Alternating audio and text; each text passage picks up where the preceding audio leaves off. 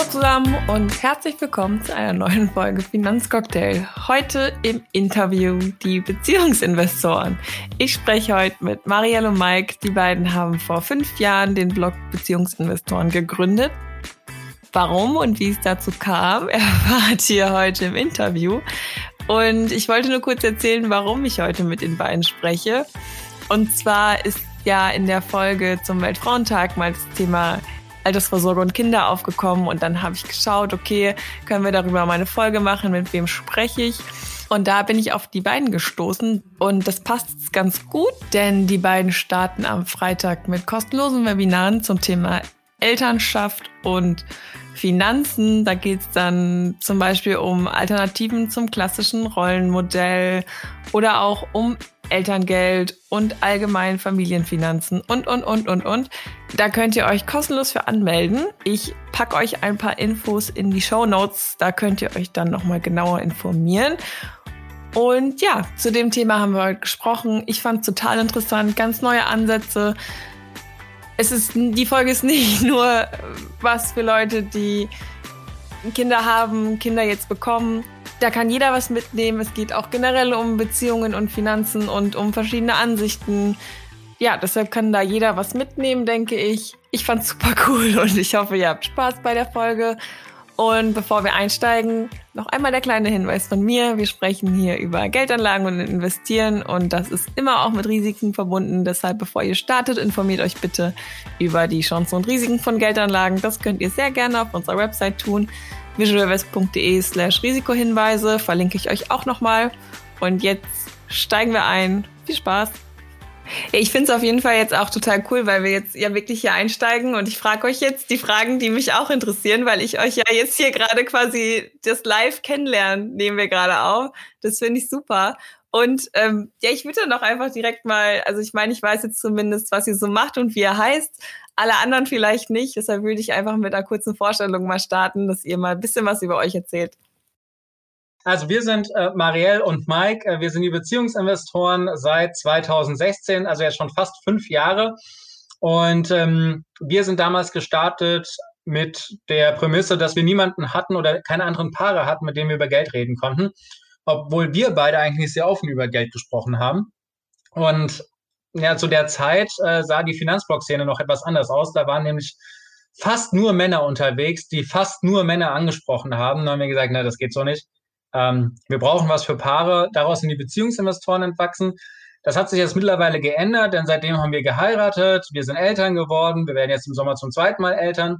Das heißt, äh, die Themen ähm, Beziehungen in die Beziehung investieren oder aus der Beziehung in Aktien, Immobilien investieren, Finanzen organisieren, hat sich erweitert auf äh, Themen wie Gleichberechtigung in der Partnerschaft ähm, und auch Gestaltung der Elternzeit. Wie kriegt man das gleichberechtigt hin? Weil da natürlich auch sehr viele finanzielle Themen mit reinspielen.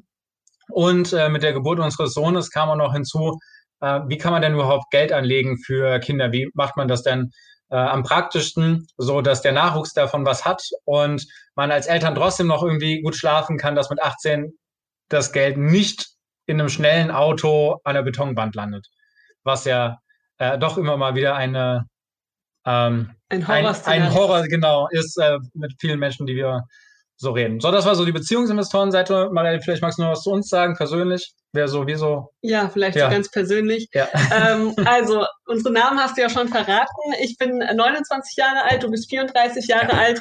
Ähm, wir sind seit 2010 zusammen, also auch schon eine ganze Weile inzwischen. Ähm, da kann man sich jetzt ausrechnen, wie jung wir damals waren. Und immer noch sind. ja, und dass wir einfach sehr viele Meilensteine einer Beziehung zusammen dann eben durchgegangen sind. Ja, vom Studium, Zusammenziehen, Fernbeziehungen, heiraten, Kinder kriegen, das haben wir alles äh, durch in den letzten elf Jahren und können dazu eben viel erzählen. Ähm, Im Hauptberuf bin ich Personalentwicklerin, Mike als, als Psychologe. Ähm, er arbeitet an der Grundschule in der Ganztagsbetreuung und ähm, ich wiederum bin ursprünglich BWLerin und da ergänzen wir uns eben dann auch ganz gut, ja, für das Beziehungsinvestoren-Thema mit den BWL und den Psychologiekenntnissen können wir das da irgendwie gut in unserer gemeinsamen, in unserem gemeinsamen Projekt da zusammenfassen. ja, alles andere wirst du uns sicherlich fragen, was man noch so über uns wissen muss. Ja, das klingt auf jeden Fall schon mal super spannend und auch ja, interessant, weil du sagst, es passt ganz gut zusammen, BWL und Psychologie. Klingt nach einer interessanten Mischung. Und wenn wir schon bei Mischung sind, muss ich euch auch noch mal fragen, wenn du jetzt vielleicht nicht schwanger bist und ihr abends mal zusammensitzt, was ist denn da euer Lieblingscocktail? Habt ihr einen gemeinsamen, unterscheiden sich da die Geschmäcker? ähm, ich trinke keinen Alkohol, also dann auch kein Cocktail. Äh, du hattest im Aber Sommer, auch kein, kein ohne Alkohol-Cocktail? Nee, ich wollte gerade äh, sagen, Marielle, du hast doch im Sommer irgendwas zusammengemischt. Was war das denn? Das war ganz lecker. Das war, glaube ich, einfach ein alkoholfreier Hugo oder sowas. Ja, irgendwie sowas. Also das war ganz lecker. also Mike hat auch keine Ahnung, was was ist. Aber was wir gerne zusammen trinken, ist ein Malzbier tatsächlich. Ach ja. Ja. Ähm, das trinken wir sehr gerne und das ist auch dann gut, wenns äh, Baby wieder da ist, weil das äh, soll äh, auch das Stillen verbessern. Von daher. Ach, ja. Okay, verrückt. Ja, dann hat man noch, noch mehr Grund, um Malzbier zu trinken. Ich habe ewig, glaube ich, kein Malzbier getrunken. Ich habe es früher geliebt als Kind. Müsste ich vielleicht mal wieder machen, um das so ein bisschen Kindheitserinnerungen so. hochzuholen. Das war bei uns auch so. Genau. Und irgendwann haben wir so darüber gesprochen, haben gesagt, oh, das ist bei uns beiden so eine Kindheitserinnerung. Wir trinken jetzt mal wieder eins und seitdem ist das so unser, ähm, wenn wir was zu feiern haben, Getränk. Ja, ja cool. Ja, klingt spannend. Okay, also ihr habt gerade erzählt, ihr habt vor fünf Jahren angefangen mit dem, mit den Beziehungsinvestoren, weil ihr gemerkt habt, irgendwie, ihr habt ihr könnt, habt niemanden, um darüber zu sprechen, über das Thema Finanzen, obwohl ihr eigentlich offen seid. Ich meine, wir haben, ich habe das jetzt auch oft erlebt und auch jetzt quasi reflektiert, dass ja so Finanzen immer noch so ein Tabuthema sind. War das dann der ausschlaggebende Punkt, um darüber zu sprechen? Oder warum habt ihr gemerkt, mh, hm, das Thema Beziehungen und Finanzen sind total wichtig, da muss jetzt irgendwie was passieren und wir fangen jetzt an, darüber zu bloggen? Also da muss man vielleicht noch dazu wissen, dass unsere Geldgeschichte sehr unterschiedlich war. Ähm, also wir sind mit sehr unterschiedlichen Voraussetzungen in unsere Beziehung gestartet, was Finanzwissen angeht, was auch das Geld auf dem Konto anging.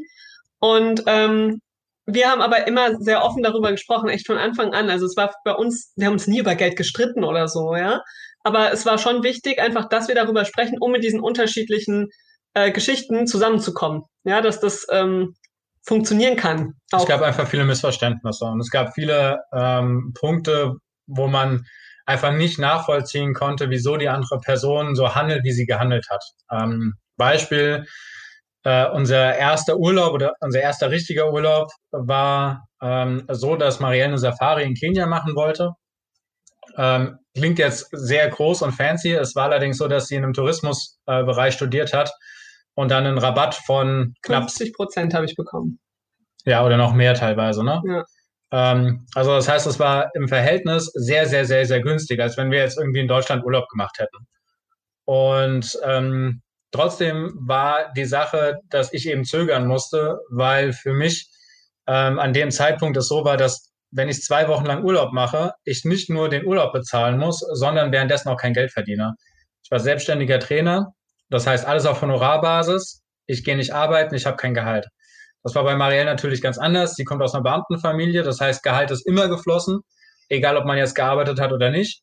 Ähm, deswegen war das nie ein Problem. Und das waren Perspektivwechsel, die wir tatsächlich über einen sehr langen Zeitraum, also es waren die ersten Jahre unserer Beziehung, lernen mussten, ähm, da aufeinander zuzugehen und ein Verständnis füreinander hinzukriegen. Und ich bin der Überzeugung, wenn wir da nicht über Geld gesprochen hätten oder da nicht offen miteinander kommuniziert hätten über diese Unterschiede, über diese Sachen, dass unsere Beziehung genau an, an diesen Punkten äh, auseinandergegangen wäre. Ja, und wir haben dann halt auch gemerkt, wir sprechen darüber eigentlich offen, ja, aber irgendwie will man sich ja dann mit Freunden oder so auch mal darüber austauschen. Wie ist es denn bei euch? Und äh, das hat halt so überhaupt nicht funktioniert, weil unsere Freunde, ähm, haben wir dann gemerkt, eben selbst wenn sie überhaupt schon in der Beziehung waren, eben in der Partnerschaft überhaupt nicht über Geld gesprochen haben. Und ähm, dann haben wir gesagt, ja, dann schauen wir doch mal online, weil wir zu der Zeit auch ersten Finanzpodcasts und so gehört haben und Finanzblogs gelesen haben. Und dann haben wir gemerkt, ja, okay, das sind nur Männer. Das kann nicht sein. Und so kam das dann eben. Ja. Ja, ja, cool. Aber auch interessant ist mal so zu hören, weil, also ich, jetzt, wenn ich mal so drüber nachdenke, ich kann das total nachvollziehen, dass man dann irgendwie aus verschiedenen Familien kommt und irgendwie auch mit verschiedenen Verhältnissen zu Geld aufgewachsen ist. Und wie du gerade sehr schön gesagt hast, dass man erstmal reflektieren musste, warum handelt derjenige jetzt so oder reagiert so, finde ich super interessant. Und du hast gerade von Perspektivenwechsel gesprochen. Und ich würde gerne, du hast es eben bei der, der kurzen Vorstellung auch schon angesprochen, dass ihr euch jetzt mit der Elternschaft auch um das Thema gleichberechtigte Elternzeit kümmert. Ich finde das super spannend, weil wir haben in dem, ich habe in der Folge mit fünf verschiedenen Frauen gesprochen zum Weltfrauentag, da kam das Thema auch nochmal an von wegen, wenn man mal, wenn mal, wenn mal Kinder da sind, da habe ich noch gesagt, das ist aktuell noch kein Thema für mich, aber man kann sich ja nicht früh genug informieren und ich finde, es ist einfach ein total spannendes Thema und ich glaube, generell ist da ja gerade so ein Wandel im Gang dass man halt auch da Perspektiven wechselt. Es muss nicht immer nur die Frau zu Hause sein. Man kann das teilen, der Mann kann die Elternzeit übernehmen, wie auch immer. Aber ich glaube, auch das ist ein Thema, wo viele Leute vielleicht auch gehemmt sind, drüber zu sprechen. Oder es ist ähnlich wie so ja, wie mit dem Finanzthema, dass man da einfach nicht drüber spricht. Und da würde ich euch jetzt, da oder zu dem Thema hätte ich jetzt auf jeden Fall noch ein paar Fragen. Und zwar, ähm, ja, wie bekommt man das denn da jetzt vielleicht auch hin, dass man sagt, wir wollen irgendwie eine faire Elternzeit schaffen? Hm. Also ich glaube, erst, der erste Schritt ist, äh, sich bewusst zu sein, dass man da gegebenenfalls in einem Autopiloten unterwegs ist. Also wir haben so verschiedene Tabuthemen in unserer Beziehung äh, also nicht in unserer Beziehung von Marielle und mir, sondern allgemein in der Gesellschaft gibt es verschiedene Tabuthemen. Ähm, das ist Geld, äh, Sex und Tod. Über die Sachen wird sehr wenig gesprochen. Und Elternzeit ähm, fällt in dieses Geldthema mit rein. Und immer dann, wenn wir nicht drüber sprechen, dann sind wir in einem Autopiloten unterwegs. Das heißt, wir machen einfach das, was die Masse macht, ohne zu gucken, passt das denn auf unsere persönliche Situation. Das heißt, dieser Bewusstseinsschritt, hey, wir sind in einem Autopiloten unterwegs, das ist so der erste, der erste Schritt, ähm, der zu gehen ist. Und danach geht es um die Bedürfnisse. Genau, und ganz praktisch bei der Elternzeit ist der Autopilot halt dieses typische Modell. Frau bleibt zwölf Monate zu Hause, ja, danach fängt sie wieder in Teilzeit an und der Vater nimmt maximal die zwei Monate Vätermonate. Ja, am besten dann noch überschneidend mit der Frau, damit man eine gemeinsame Reise machen kann und er bloß nicht den Alltag mit Kind mal alleine erlebt. Ähm, das ist so, der, das wäre der Autopilot. Jetzt darfst du weiterreden. Genau. Also, wenn man, wenn man sich dessen bewusst ist und sagt, naja, wir möchten das eigentlich gerne anders gestalten, dann am besten bei den Bedürfnissen anfangen. Also mal überlegen, was äh, steckt denn dahinter? Was möchte ich denn? Was erwarte ich denn? Möchte ich äh, meine Karriere voranbringen, sind da vielleicht nur einzelne Projekte von wichtig. Wie viel Zeit brauche ich für die Projekte? Äh, wie viel Zeit möchte ich mit meinem Kind verbringen? Welche Beziehung möchte ich mit meinem Kind aufbauen? Habe ich vielleicht noch ein bestimmtes Ehrenamt, was ich begleite? Äh, wie kann das dann weitergehen? Wie soll, wie soll der Kontakt mit den Freunden und Freundinnen weitergehen? Äh, wie möchte ich meine Hobbys verfolgen? Und wie möchte ich meine Beziehung pflegen? Genau, also wie soll auch das äh, Partnerschaftliche danach weitergehen? So, und da stecken überall Bedürfnisse dran den meisten sind wir uns nicht bewusst, aber wenn wir drüber nachdenken, dann kommen wir so mit der Zeit da hinten dran. wenn wir das machen und da in einen Dialog gehen innerhalb der Beziehung, dann haben wir eine echte Chance zu sagen, okay, wir machen das anders als äh, alle anderen, sondern wir machen das so, wie es für uns am besten passt. Ja, ich glaube aber, was vielleicht auch immer noch ein großer Aspekt ist, ist, also oder der Grund, warum Frauen auch einfach dann zu Hause bleiben, ist natürlich, dass die Männer in der Regel mehr Geld verdienen als die Frauen. Und dass das ja dann zum einen so ist, dass die Frau schon weniger verdient und dann noch weniger Geld bekommt, weil sie an Elternzeit ist. Und wie kann man es denn da dann zum Beispiel schaffen, wenn man vielleicht sich ich weiß nicht, wenn man sich nicht traut, wenn das nicht so ein Thema ist, jetzt wie ihr bei euch zum Beispiel, dass ihr sagt, ihr redet offen über Finanzen, wie kann man da jetzt dann zum Beispiel drüber sprechen, so, hey, ich bin jetzt zu Hause, ich verdiene weniger Geld und der Mann bringt jetzt dann quasi im Verhältnis noch mehr Geld nach Hause. Wie kann man denn da auch eine Fairness quasi reinbringen, so, hm wie, mach, wie geht man das an? Teilt man sich dann noch ein Extrakonto? Zahlt der Mann dann irgendwie einen Teil vom Gehalt an die Frau, damit es ausgeglichen ist? Oder wie ähm, habt ihr da Ansätze, dass man das vielleicht angehen kann? Ja, äh, ich will noch einen präventiven Schritt einfügen, bevor Marielle dann die Frage beantwortet. Ähm, der, der präventive Schritt ist, äh, eine gleichberechtigte Elternzeit oder eine Elternschaft zu leben, weil tatsächlich ist es so, dass nur in dem Fall, wenn ähm, die beiden Eltern sehr, sehr unterschiedlich verdienen. Also sagen wir mal 2700 zu 1400 Euro Vorher. netto, vor, bevor sie Eltern werden. Nur dann ist es so, dass in einem klassischen Modell in dem ersten Lebensjahr des Kindes mehr Geld bei der Familie übrig bleibt. Bei allen anderen Sachen ähm, ist es quasi egal, welche Konstellation gewählt wird. Also dieser Mythos, wir können uns das nicht leisten, weil wir dann weniger Geld haben, weil die Frau weniger verdient, der ist ähm, sehr unberechtigt und tatsächlich sehr, sehr, sehr kurz gedacht. Also aus Familiensicht ist es sinnvoller, eine gleichberechtigte Elternzeit zu nehmen mit 30 Stunden Arbeit, dann hat man diesen Gap schon gar nicht mehr drin. Beide können Karriere machen und für die Familie selbst ist es wirtschaftlich deutlich profitabler. Langfristig vor allem. Genau. Also wenn wir jetzt mal die ersten sechs Jahre angucken von dem Kind, ne? Äh, deutlich profitabler, ähm, sich das aufzuteilen und beide mit Teilzeit weiterzuarbeiten, als dass man dieses ähm, 40 Stunden zu 0 Stunden oder 40 Stunden zu 15 Stunden Modell fährt. Ähm, weil dann passiert nämlich genau das, was du jetzt gesagt hast. Die Frau verdient immer weniger, äh, trägt immer weniger dazu bei. Und wenn man sich jetzt mal die Statistik anguckt, wann sich die Leute scheiden lassen, das ist so nach 15 Jahren, da hängt man dann als Frau natürlich auch schon voll in dieser Altersarmutssache drin. Das heißt, man hat sehr wenige Rentenpunkte eingezahlt, man hat sehr wenig Vorsorge betroffen, äh, man hat kaum Geld auf dem Konto. Und äh, jetzt steht man auf einmal alleine da und kriegt natürlich ein bisschen Unterhalt, aber das reicht nicht aus. So, und wenn man quasi in dieser Situation ist, dass man sich klassisch aufteilt, dann gibt es aber trotzdem noch andere Varianten, Marielle, oder? Genau, also wenn man sich dann doch für eine klassische Rollenaufteilung entscheidet, dann äh, kann man natürlich mit Ausgleichszahlungen arbeiten, wie du das gerade auch schon angesprochen hast. Ähm, man kann sich ja tatsächlich ausrechnen, was so ein Rentenpunkt wert ist ähm, und kann das dann irgendwie ausgleichen. Ich würde auch ehrlich gesagt ähm, da tatsächlich da, sich darauf einigen, dass man dann sagt, es wird irgendwie was gezahlt und angelegt füreinander, ja, für die Altersvorsorge dann. Ähm, sei es jetzt in ETF, sei es in irgendwas anderes, ja, da kann man sich drüber ausdiskutieren, was, ist, was das richtige Produkt ist. Aber ähm, ja, und ansonsten würde ich auch wirklich sagen, wenn man sich entscheidet, eine Familie zu sein, ja, gemeinsames Kind zu haben, dann muss auch zumindest mal ein Drei-Konten-Modell her, dass man eben ein gemeinsames Konto hat, auf dem dann, ähm, ja, auf das auch beide Zugriff haben. Also ich finde, wenn es wirklich das klassische Modell ist, sie arbeitet gar nicht mehr und er bringt alles Geld nach Hause, dann ist das trotzdem das gemeinsame Geld. Genauso wie das Kind das gemeinsame Kind ist und sie da ihre Arbeit reinsteckt. Ähm, so steckt er die Arbeit in das Erwerbseinkommen und bringt das in die Familie ein. Ja? Ähm, aber auch da gilt es wieder darüber zu sprechen, als Paar, was ist für uns das Modell, mit dem wir uns beide wohlfühlen. Wir hatten ganz lang selbst äh, so gemacht, dass wir, weil wir eben ähnlich verdient haben, dass äh, wir auch ein Drei-Konten-Modell hatten, ein gemeinsames Konto und da hat jeder einen gleichen Betrag im Monat drauf überwiesen.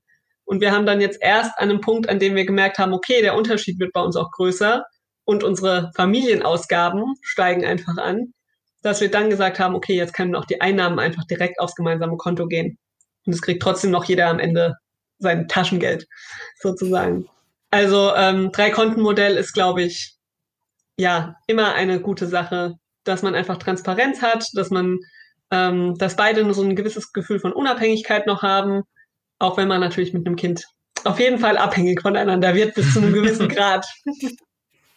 Ja, das glaube ich. Ich finde es auch ganz schön, dass du gerade gesagt hast, dass der Mann quasi das Geld nach Hause bringt für die oder erwerbstätig ist und da das Geld quasi nach Hause bringt, aber ein Kind halt auch Arbeit macht. Ich glaube, das ist auch total unterschätzt, dass halt Arbeit nicht immer gleich Arbeit ist, sondern die eine Arbeit einfach bezahlt ist und die andere unbezahlt, wenn man dann zu Hause halt den Haushalt schmeißt, die ganze Care-Arbeit macht, einkaufen geht, sich ums Kind kümmert. Ich meine, das sind ja häufig, glaube ich, auch Sachen, die Frauen, auch wenn sie arbeiten, noch nebenbei machen und was halt ähm, oft gar nicht gesehen wird. Ich habe letztens ein Buch darüber gelesen, da ist mir das erstmal bewusst, also da wurde so vor Augen geführt, wie eigentlich die ganze Welt, oder was heißt die ganze Welt, aber der Alltag sich auch häufig einfach auf den arbeitenden Mann ausgerichtet ist, was Fahrtwege angeht oder was auch immer, öffentliche Verkehrsmittel, da könnte ich jetzt ausholen.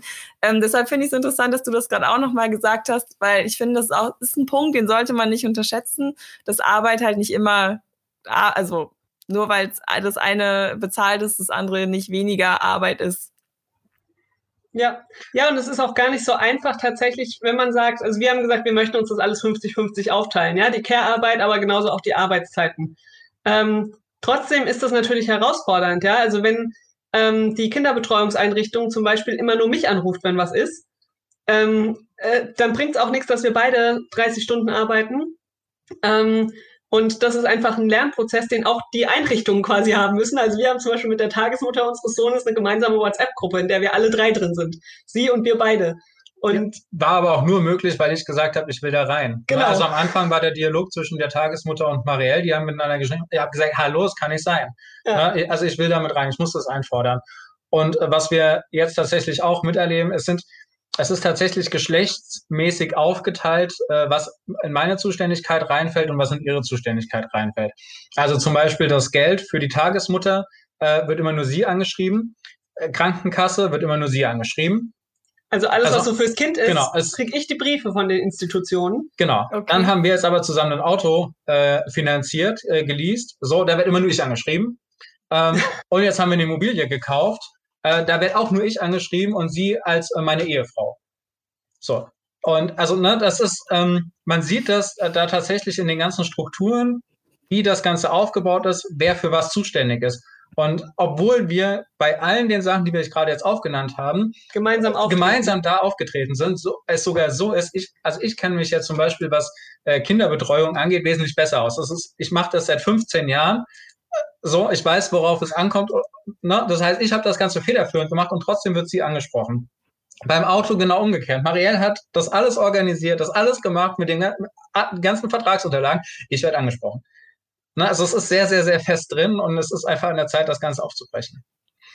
Ja, verrückt. Ja, ich, also ich muss auch sagen, mir ist es auch, äh, als ich dieses Buch gelesen habe, ist es mir so wie Schuppen von den Augen gefallen. So wie das, also was, was man auch einfach so hinnimmt und das, ja. wo, wo nie irgendwie ein Problem gesehen wurde. Und das finde ich auch gerade total interessant, dass du das sagst, wie unterschiedlich ihr dann für verschiedene Probleme quasi angesprochen werdet. Wenn man mal drauf achtet, aber so sowas wäre mir wahrscheinlich, passiert hier wahrscheinlich auch, aber mir wäre es nie aufgefallen. Total interessant, dass man da, also das ist immer noch so ein, ja, was heißt Schubladendenken, aber ja, Autopilot wahrscheinlich, wie ihr es am Anfang gesagt hat, ist jeder da irgendwie in seinem Denken festgefahren. Ja. Leider. Naja, wir werden daran was ändern. Ja. Hoffentlich. Schritt, Schritt für Schritt. Du hast eben auch noch einen Punkt angesprochen, Marielle, und das war nämlich die Altersvorsorge, wie auch immer man sie betreiben möchte, wie du schon gesagt hast, bei der Geldanlage. Was, wie macht ihr es? Macht ihr es zusammen? Macht ihr es alleine? Was ist so die Empfehlung vielleicht auch, auch wenn man das jetzt in einer Beziehung angehen will? Ist wahrscheinlich auch individuell, aber habt ihr da vielleicht Tipps, wie man da erstmal auch ins Gespräch gehen kann, wenn das vielleicht noch gar kein Thema war? Ja, also ähm, neben natürlich der gesetzlichen Rente, in die wir schön brav einzahlen, da kommt man ja nicht drum rum als Angestellter, ähm, haben wir für uns entschieden, dass wir mit ETFs vorsorgen äh, fürs Alter. Aber das machen wir tatsächlich in getrennten Depots ähm, und auch nach unterschiedlichen Strategien und auch mit unterschiedlichen Beträgen. Also ähm, wir haben darüber durchaus gesprochen, wir wissen, wer was macht und ähm, wir haben auch Zugriff auf die Depots gegenseitig. Das ist ja auch nochmal so eine Sache, ähm, dass äh, man einfach da vorsorgen sollte. Es kann jedem immer mal was passieren, ja. Ähm, gerade wenn man da in der Partnerschaft ist, sollte man sicherstellen, dass da die entsprechenden Vollmachten vorliegen. Also so, sofern das Vertrauensverhältnis genau. vorhanden genau. ist. Ne? Also wenn man jetzt einen Monat zusammen ist oder ein Jahr vorhanden ist und das ist noch nicht so, dann die Vollmacht äh, bitte an die Eltern Vertrauensperson, ne? also an die Eltern geben oder an Geschwister oder wie auch immer. Ne? Also, aber ja. bei uns ist es jetzt halt nach elf Jahren so, dass wir sagen, es, es, es passt, Marie, er sollte den Zugriff auf mein Depot haben. Genau, und das aber, wir, aber trotzdem haben wir eben unterschiedliche Strategien und das ist ja. auch vollkommen in Ordnung. Und ähm, ja, wir haben halt gesagt, wir wollen das trennen mit der Altersvorsorge, weil ja, wir sind jetzt glücklich seit vielen Jahren miteinander. Ähm, wir planen auch die Zukunft miteinander, aber trotzdem gibt es die Scheidungsraten, wie sie sind, ja. Und wir haben einfach gesagt, wir möchten da uns nicht irgendwann über unsere Altersvorsorge streiten oder die Altersvorsorge ähm, ja dann den Bach runtergehen sehen, nur weil wir uns plötzlich nicht mehr riechen können. Deshalb haben wir das in getrennten Depots. Und was wir aber trotzdem gemeinsam machen, ist mittelfristig Geldanlage. Also wir kaufen Einzelaktien zusammen in einem gemeinsamen Depot. Ähm, aber das ist eben eher was für den mittelfristigen Vermögensaufbau und die langfristige Altersvorsorge, das machen wir separat voneinander. Und haben ja. aber da auch gesagt, ähm, also weil wir ja jetzt nochmal zu diesem Elternzeitthema vielleicht zurückzukommen, unsere nächste Elternzeit werden wir ein bisschen anders aufteilen. Da ähm, werde ich tatsächlich zwölf Monate das Elterngeld beantragen und Mike nur zwei Monate. Also das klassische Modell nur umgedreht, aber ich bekomme ein bisschen mehr Gehalt und da wir gleich viel ähm, zu Hause sein werden, ist das quasi das finanziell beste Modell für uns. Und ähm, da haben wir eben gesagt, dass dann von dem Familieneinkommen, das dann da ist, weiterhin eben die beiden ETF-Sparpläne bespart werden. Ja? Ähm, unabhängig davon, ob Mike jetzt in den Monaten was einbringt in diese Familienkasse oder nicht, sondern das war unsere gemeinsame Entscheidung. Also ähm, wird das auch gemeinsam getragen. Ja. Genau, also das, das wäre jetzt auch die Empfehlung ähm, quasi an alle anderen, zu sagen, die Altersvorsorge äh, ist getrennt und in, in dem Moment, wo man anfängt, die Finanzen immer weiter zusammenzulegen, quasi sicherzustellen, dass den Betrag, den man vorher da schon äh, verwendet hat, um reinzuzahlen, dass der dann auch bestehen bleibt. Eben auch während der Elternzeit, während Auszeiten und so weiter und so fort. Ähm, damit da einfach ein Standbein für beide Personen ist, ähm, der eine Absicherung bietet und auch eine Unabhängigkeit bietet. Genau, weil was ja. wir nicht wollen, ist irgendwann zusammenbleiben müssen, weil einer alleine nicht überleben kann. Ja. ja. Also ja. das wäre echt so mein Horrorszenario, weil für uns beide ist Unabhängigkeit wahnsinnig wichtig. Und wir wissen, dass wir zusammen mehr erreichen auf der finanziellen Ebene. So ist es. Und natürlich wäre es ein finanzieller Verlust, wenn wir uns trennen würden. Aber jeder von uns könnte alleine bestehen. Und das ist für uns einfach wichtig. Ja, ich Finde ich auch sehr, sehr gut, dass sie das gerade so sagt, weil ich sehe das nämlich genauso. Man ist zusammen, man ist in einer Partnerschaft, aber man ist ja trotzdem immer noch ähm, ein Individuum und für ja. sich alleine. Und ich glaube vor allen Dingen, wenn es so um Altersvorsorge und natürlich, wir haben alle den romantischen Gedanken, dass man zusammen alt wird für immer, aber es gibt halt auch leider die Schattenseiten. Wir gehen natürlich davon aus, dass wir diesen romantischen Gedanken verfolgen. Aber im Fall der Fälle sollte man halt wirklich da, glaube ich, abgesichert sein und sich nicht dann darauf verlassen, dass, irgend, dass man irgendwie dann noch gut dasteht. Und ja, also es wäre auch mein absolutes Horrorszenario, muss ich sagen. Ja, weil ich meine, so eine Trennung ist schon hart genug, ja, im Zweifel, vor allem wenn Kinder im Spiel sind. Ähm, dann will ich mich nicht noch ums Geld streiten müssen. Also kann ich dann echt gar nicht brauchen. Ja, völlig verständlich, kann ich nachvollziehen. Ja, weil wir gerade beim Thema investieren sind und wenn ihr das jetzt auch unabhängig, also ja, eigentlich habt ihr es jetzt schon für beantwortet. Meine Frage wäre sonst noch gewesen, quasi, wie, was man machen kann, wenn der Partner oder die Partnerin jetzt absolut gar nichts von investieren hält. Wenn man dagegen ist, aber vielleicht kann man es auch jetzt nochmal mit einer anderen Frage verbinden. Und zwar, wie handhabt ihr das denn mit der quasi jetzt schon Altersvorsorge für euer Kind? Also habt ihr da auch, legt ihr auch schon Geld an, sorgt ihr vor? Das wäre jetzt auch nochmal so eine Frage, wie hat, handhabt man, kann man das handhaben? Also jetzt unabhängig von meiner ersten Frage, was man macht, wenn der Partner oder die Partnerin nichts davon hält. Ich fange jetzt damit an. Ähm, wie handhabe ich äh, Vorsorge für mein Kind? Wann fange ich an? Wie fange ich an? Wie macht ihr das? Ähm, ja, also anfangen kann man erst, wenn das Kind da ist, tatsächlich, weil man braucht die Steueridentifikationsnummer des Kindes, wenn man ähm, das jetzt über ein Depot laufen lassen möchte, was wird auf, man, auf Wird man mit Steueridentifikationsnummer geboren? Hat man die direkt? Ja, mhm. die einzige Sache in Deutschland, die man direkt bekommt. Ähm, wow. also man hat sie, man hat sie nicht äh, zwei Stunden später, aber es ist tatsächlich so, eine ähm, Woche nach der Geburt kommt der Brief. Genau, also man ist ja im Krankenhaus, wenn man jetzt im Krankenhaus zum Beispiel ist und äh, da das Kind geboren wird, dann geht man, ähm, also dann kriegt man ja die Geburtsurkunde und ähm, mit der Geburtsurkunde wird dann quasi auch ähm, die Steueridentifikationsnummer beantragt. Da muss man nichts unterschreiben, muss man nichts machen, das kriegt man automatisch. Im Gegensatz zum Beispiel zum Ge äh, Kindergeld. Na, das Kindergeld, das muss beantragt werden, das gibt's nicht einfach so. Ähm, aber diese Nummer, die gibt's. Und äh, wenn man sich jetzt dazu entscheidet, das äh, Depot auf den Namen des Kindes laufen zu lassen, dann braucht man eben diese Steueridentifikationsnummer. So, und das hat jetzt bei uns dann quasi zwei Monate gedauert äh, mit äh, Wochenbett und Eingewöhnung und so weiter, bis wir den Nerv dazu hatten, das Ganze umzusetzen. Ja, das Depot war dann nicht das allererste auf der Liste, gell? Genau, es war, nee, es war nicht das erste, ist auch nicht so wichtig. Ob das jetzt äh, da zwei Monate oder ein Jahr später kommt, das ist egal. Ähm, aber ja, seitdem unser Babyinvestor zwei Monate alt ist, äh, investiert er und zwar 100 Euro von seinem Kindergeld.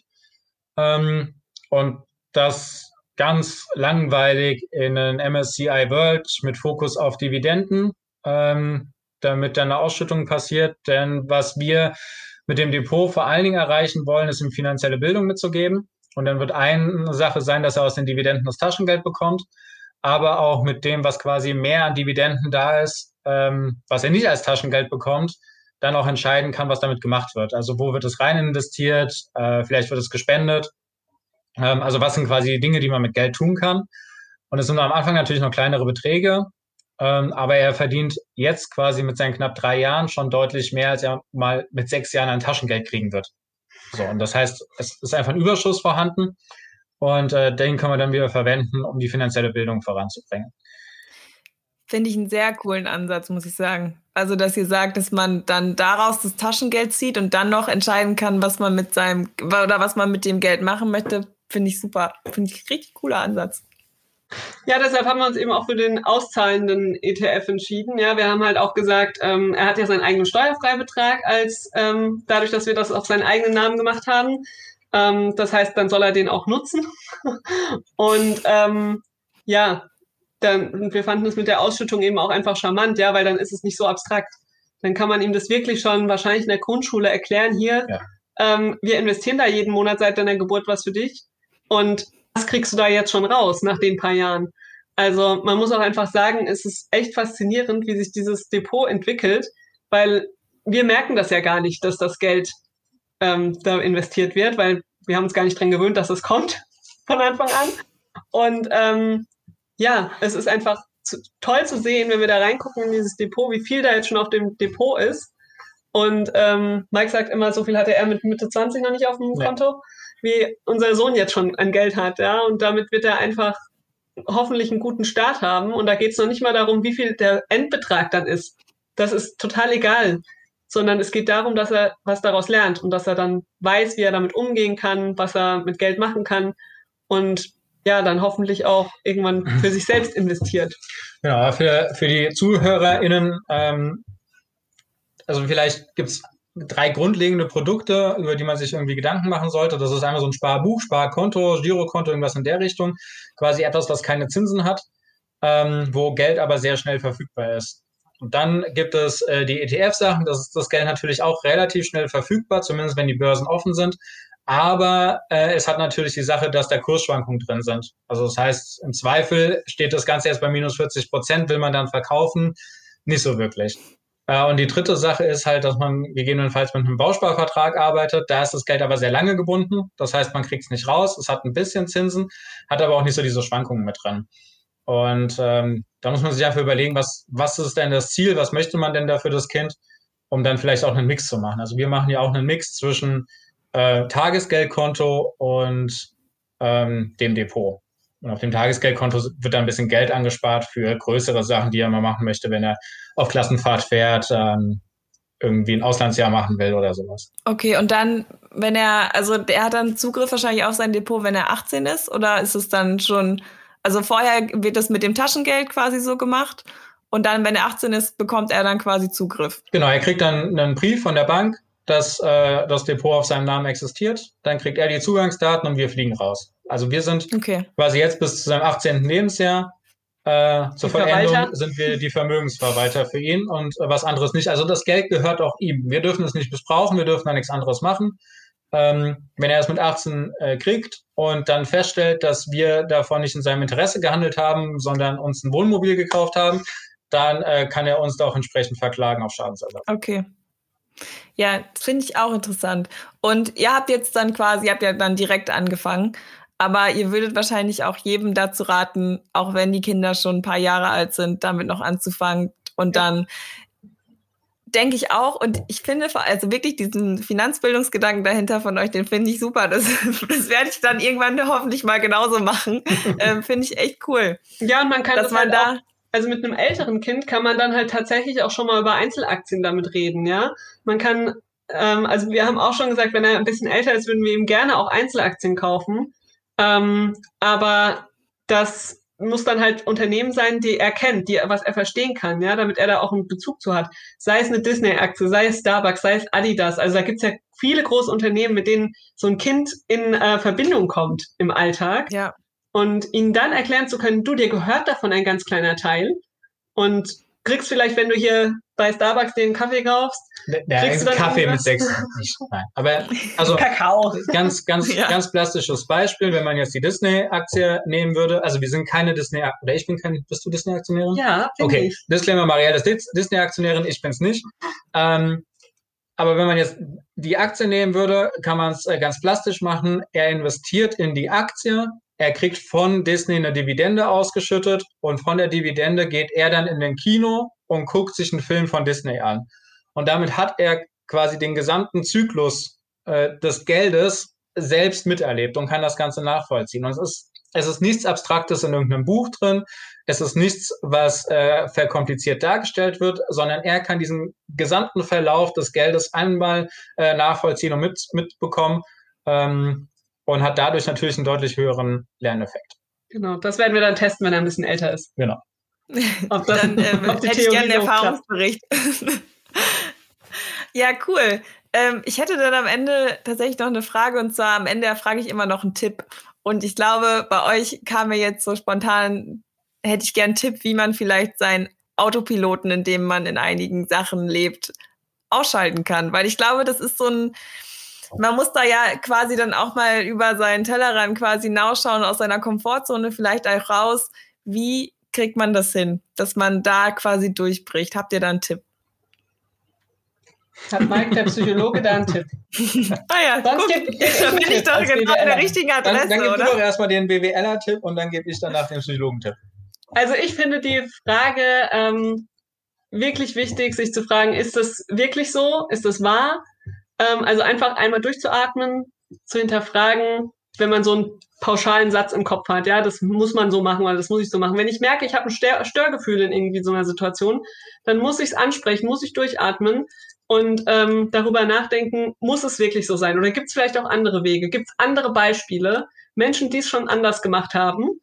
Ähm, also das hat mir gerade bei dieser Entscheidung rund ums Elternwerden und so weiter, das hat mir wahnsinnig geholfen, da einfach aufzuhören, in mir selbst rumzukrübeln und zu sagen, ich muss da jetzt alleine eine Lösung finden, ähm, weil ich mich eben mit diesem Standardmodell nicht wohlgefühlt habe. Ähm, da hat es einfach geholfen, dass ich dann mit Mike darüber gesprochen habe, dass wir gemeinsam hinterfragt haben, was könnten denn andere Modelle sein? Gibt es irgendwelche Menschen, die es auch anders hinkriegen?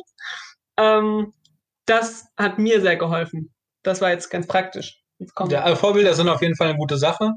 Ähm, ich würde mir die Frage stellen, wenn ich nicht wüsste, wie es sein muss, wie würde ich es dann machen? Das Blatt ist nicht vorgeschrieben, sondern es ist leer. Niemand hat eine Meinung dazu? Genau, niemand hat eine Meinung dazu. Ich habe noch keine Meinung dazu gehört. Das blende ich jetzt einmal aus. Wie würde ich das machen? Und dann wieder quasi bei den Bedürfnissen anfangen. Was ist mir wichtig? Was will ich? Wie stelle ich es mir vor? Ähm, und dann zu sagen, okay, wenn ich das alles kenne, ne, was ist mir wichtig? Was will ich? Dann eine Lösung dafür zu finden. Und erst dann, weil der, der große Fehler beim Autopiloten ist ja, dass man denkt, die Lösung, die mir angeboten wird, passt zu mir. Und das ist ja nicht der Fall, ne, sondern das ist einfach eine Allgemeinlösung, die passt wahrscheinlich zu 50 Prozent der Leute, aber sie passt eben nicht zu den anderen 50 Prozent. Und dann hilft es einmal zu gucken, ähm, was ist mir denn wichtig und äh, wie könnte dafür eine Lösung aussehen sehr guter Ansatz. Finde ich gut. Sind sehr, sehr gute Tipps. Und ich finde es auch gerade gut, also einmal so dieses, ist ja wirklich, also die beiden Ansätze, das Praktische und einmal das sich selbst hinterfragen, finde ich super. Richtig gut, richtig gute Tipps. das, äh, ja, ich bin mit meinen Fragen auch jetzt eigentlich schon am Ende und nach den, jetzt habe ich noch zwei wunderbare Tipps mitgenommen. Ich habe auch generell aus dieser Folge sehr viel mitgenommen. Ich fand es sehr interessant und ich bedanke mich ganz herzlich bei euch, dass ihr heute bei mir, mit mir dabei wart bei mir dabei wart, wie auch immer. Ebenso vielen Dank für die Einladung. Es hat uns großen Spaß gemacht und ähm, wir freuen uns schon, wenn wir uns irgendwann mal persönlich sehen können. Ja, hoffentlich. So, ich hoffe, euch hat die Folge gefallen. Ich wollte zum Ende jetzt noch einmal den Hinweis geben zu den Webinaren von den beiden. Ich finde, das ist eine super coole Sache. Wie gesagt, vor allen Dingen kostenlos. Am 21., 25. oder 29. Mai das starten die Webinare jeweils um 20 Uhr und da bekommt ihr so 45 bis 50 Minuten Content geliefert und könnt dann alle Fragen stellen, die ihr wollt. Die nehmen sich ganz viel Zeit für euch. Und ja, wenn euch die Folge gefallen hat, dann werden euch die Webinare bestimmt auch gefallen. Und wie gesagt, alle Infos in den Show Notes. Und damit verabschiede ich mich für heute. Und wir hören uns in zwei Wochen. Tschüss.